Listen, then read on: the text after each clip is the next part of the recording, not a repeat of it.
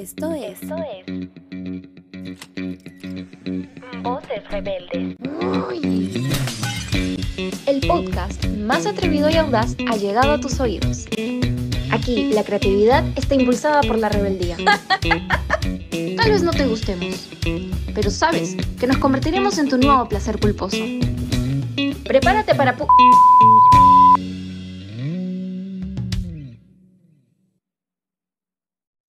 Gente, ¿qué tal? Gracias por abrir espacio en tu cerebro y llenarlo de pura magia durante estos minutos de este nuevo episodio. Yo soy Brenda, locutora del bloque Desenfadado, y sí, no me encuentro sola, nunca me voy a encontrar sola, siempre me voy a encontrar con mi gran amiga, fiel amiga, Clau. ¿Cómo estás, Clau? Así es, has ingresado al bloque favorito, a tu bloque desenfadado. Y si no saben, yo soy Clau y acá básicamente nos preguntamos lo que quieras, lo que sea, porque acá hasta nos preguntamos por qué estamos locutando. Antes de empezar, les recuerdo que nos pueden seguir en todas nuestras- redes sociales como Voces Rebeldes Podcast, en Instagram, en Twitter como Voces Rebeldes Off y en Facebook, TikTok y YouNow como Voces Rebeldes. En YouNow hacemos eh, en vivos todos los miércoles y los viernes a las 9 de la noche y hablamos de cualquier tema. Si quieren pueden entrar y proponernos temas y estamos abiertos a todo. Ahora sí, Clau, mándame la primera pregunta. Hoy no tengo ninguna pregunta, la verdad, ni un cómo estás. Ya te he dicho todos los días cómo estás, solo quería más o menos decirte que me has hecho recordar que me parece demasiado loco de que seamos amigas. O sea, en el buen sentido, ¿no? Claro, o sea, ahora que lo mencionas, yo también me pregunto eso, o sea, ¿cómo me puedo hacer amiga tuya? No, no entiendo. Exactamente, soy demasiado incool para ti, Brenda, de verdad. A ver, pero o sea, no, no, ahora sí, hablando en serio, es tan loco cómo nos hacemos amigos, o sea, cómo hacemos amigos en general. ¿Tú crees que sea obra del destino o es pura casualidad? Yo no sé qué sea, la verdad, porque si el destino es verdadero, significa que nuestra vida ya está prescrita en algún lado, en cierto punto. Por eso, ese es mi problema con el destino. Me gusta pensar de que, aunque sé que no es cierto que tenga algo de control en mi vida, así que sí, como que sí, sí creo que es como que pura casualidad, eh, porque creo que, no sé, estamos viviendo acá nomás, ¿me entiendes? Es una simulación, dices. El O sea, Matrix, sí. sí.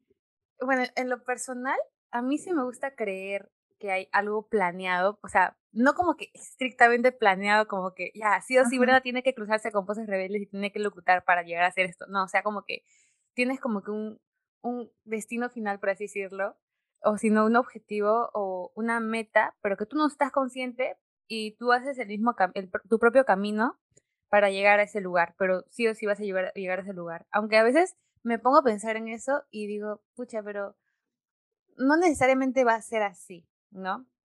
O sea, Mm. me gusta creer que hay algo planeado en ese sentido, ¿no? O sea, como que sé que mi vida no es al azar. O sea, yo, yo soy una persona bien maniática, ¿ya? Me gusta tener todo organizado, todo bajo control. Entonces esas cosas me, me tranquilizan. O sea, me gusta saber que las cosas pasan sí o sí por algo. O sea, de alguna forma, todo eso, lo que tú estás diciendo de tener un destino planeado, de un objetivo donde vas a estar, eso te reconforta, ¿no? La verdad que sí. Porque a veces yo tomo decisiones demasiado, demasiado tontas, aunque no parezca. Bueno, sí parece, la verdad, no sé. Pero, o sea, también creo que la casualidad existe, aunque es algo contradictorio. Bueno, la verdad yo no sé, estoy loca. Y ya, pues. eso. No, pero la verdad es que yo soy lo contrario de ti. Yo creo que más bien saber que no hay un destino y que todo es pura casualidad me reconforta bastante. Y eso justo lo que has dicho me recuerda a una película que vi hace, hace ya unos años ya, pero se me ha quedado en la mente que es Mr. Nobody. No sé si la has visto. Pero- Sí, sí, me, me la han ¿La recomendado un montón. Ajá, me la han recomendado Sí, un es, es montón. buena, deberías verla, sí. Pero bueno, eh, se trata sobre este niño que tiene que escoger, en algún punto de su vida cuando es niño, tiene que escoger si ir donde su padre o donde su madre, así simplificado, sin más.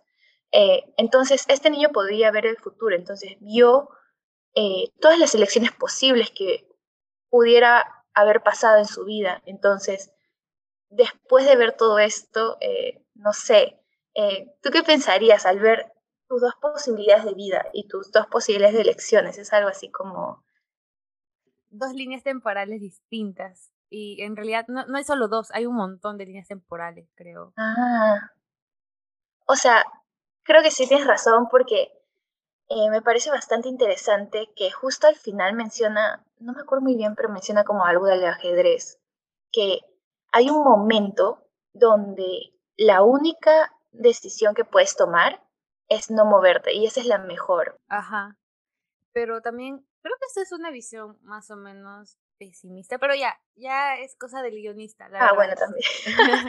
pero creo que yo también encuentro relación al destino o las, o, bueno, claro, el destino con el ajedrez le, le puedo dar otro enfoque, o sea, ¿cuál es el objetivo final del juego? Matar a una de las reinas, ¿sí o no? Porque así nomás puedes ganar. Entonces, cuando llegas al punto en el que ya no puedes seguir moviendo, ponte tu peón, porque no sé, una ficha se ha puesto enfrente y no puedes avanzar, este, tienes otras opciones como, no sé, los caballos, los alfiles, las torres, y puedes avanzar en diferentes direcciones. tomas diferentes caminos, pero igual tratas de llegar a tu objetivo que es matar a la reina. Entonces son como que llegándolo a la vida es como que ya te, te estancas en un momento, pero hay, hay alternativas para salir de eso tomas otro camino, un plan B, un plan C, un plan Z, y así pues, ¿no? Claro, o sea, siento que esa es, como tú dices, una forma más positiva de verlo, porque si lo ves desde un lado, desde, por ejemplo, de la pieza del ajedrez, eh, no hay posibilidad, ¿no? O sea, no hay posibilidad, pero de por sí te puedes ir a otro, otro camino. Claro que en el ajedrez hay reglas, ¿no? Pero eh, que solo te puedes mover de cierta forma. Pero en realidad creo que en la vida no hay reglas. Bueno, hay reglas sociales, ¿no? Que inconscientes te pero que nadie te impide hacerlas. Obviamente sin dañar a personas, obviamente, obviamente. Claro, claro. O sea, tú puedes hacer con tu vida lo que tú quieras, somos seres individuales, pero no dañes a otras personas. No hagas que vayan a terapia, por favor. muy costosa, muy costosa. Sí, muy caro. Y creo que lo que podemos sacar de todo esto es algo parecido a lo que dijo el, bueno, el viejito era el propio niño, o sea, no me acuerdo muy bien ya, pero estaba dentro de la mente del niño. Pero el viejito ya, ya Leto de viejito. y la cosa es que está este periodista al final y le dice, después de que has visto todas estas vidas, eh, estas dos posibilidades, ¿cuál es la correcta? ¿Cuál es el camino correcto?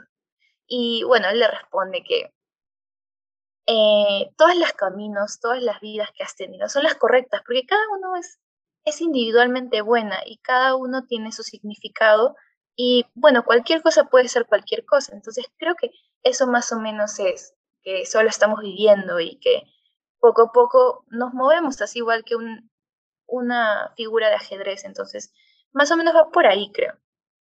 Sí, o sea, al fin y al cabo estás viviendo, como tú dices, o sea, son vivencias como todas las demás son realidades distintas que por obra del destino, por así decirlo. es que ese dicho se nos ha quedado impregnado ya, pero por X motivos pasan. Entonces, es como, o sea, es como si me dijeras, ya, Brenda, tienes dos destinos, dos caminos distintos, pero tú no eres consciente de, eso, pues no. Entonces es como que, ponte, yo hubiera hecho una, algo distinto en el pasado, y yo no estuviera acá en este momento, estuviera en otro lugar, pero a mí no me parecería raro, o sea, no me parecería como que, pucha, hubiera tomado el otro camino porque mi vida iba a ser diferente, o sea, como que lo tomas de la, de la manera más normal.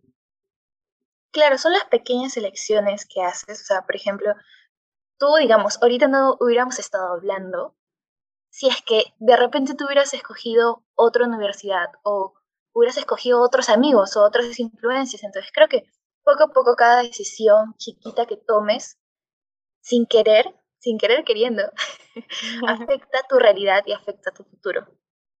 Me parece. Me dejó pensando. Hemos reflexionado un montón hoy día. Tristemente, este episodio. Ah, no, continúa, continúa.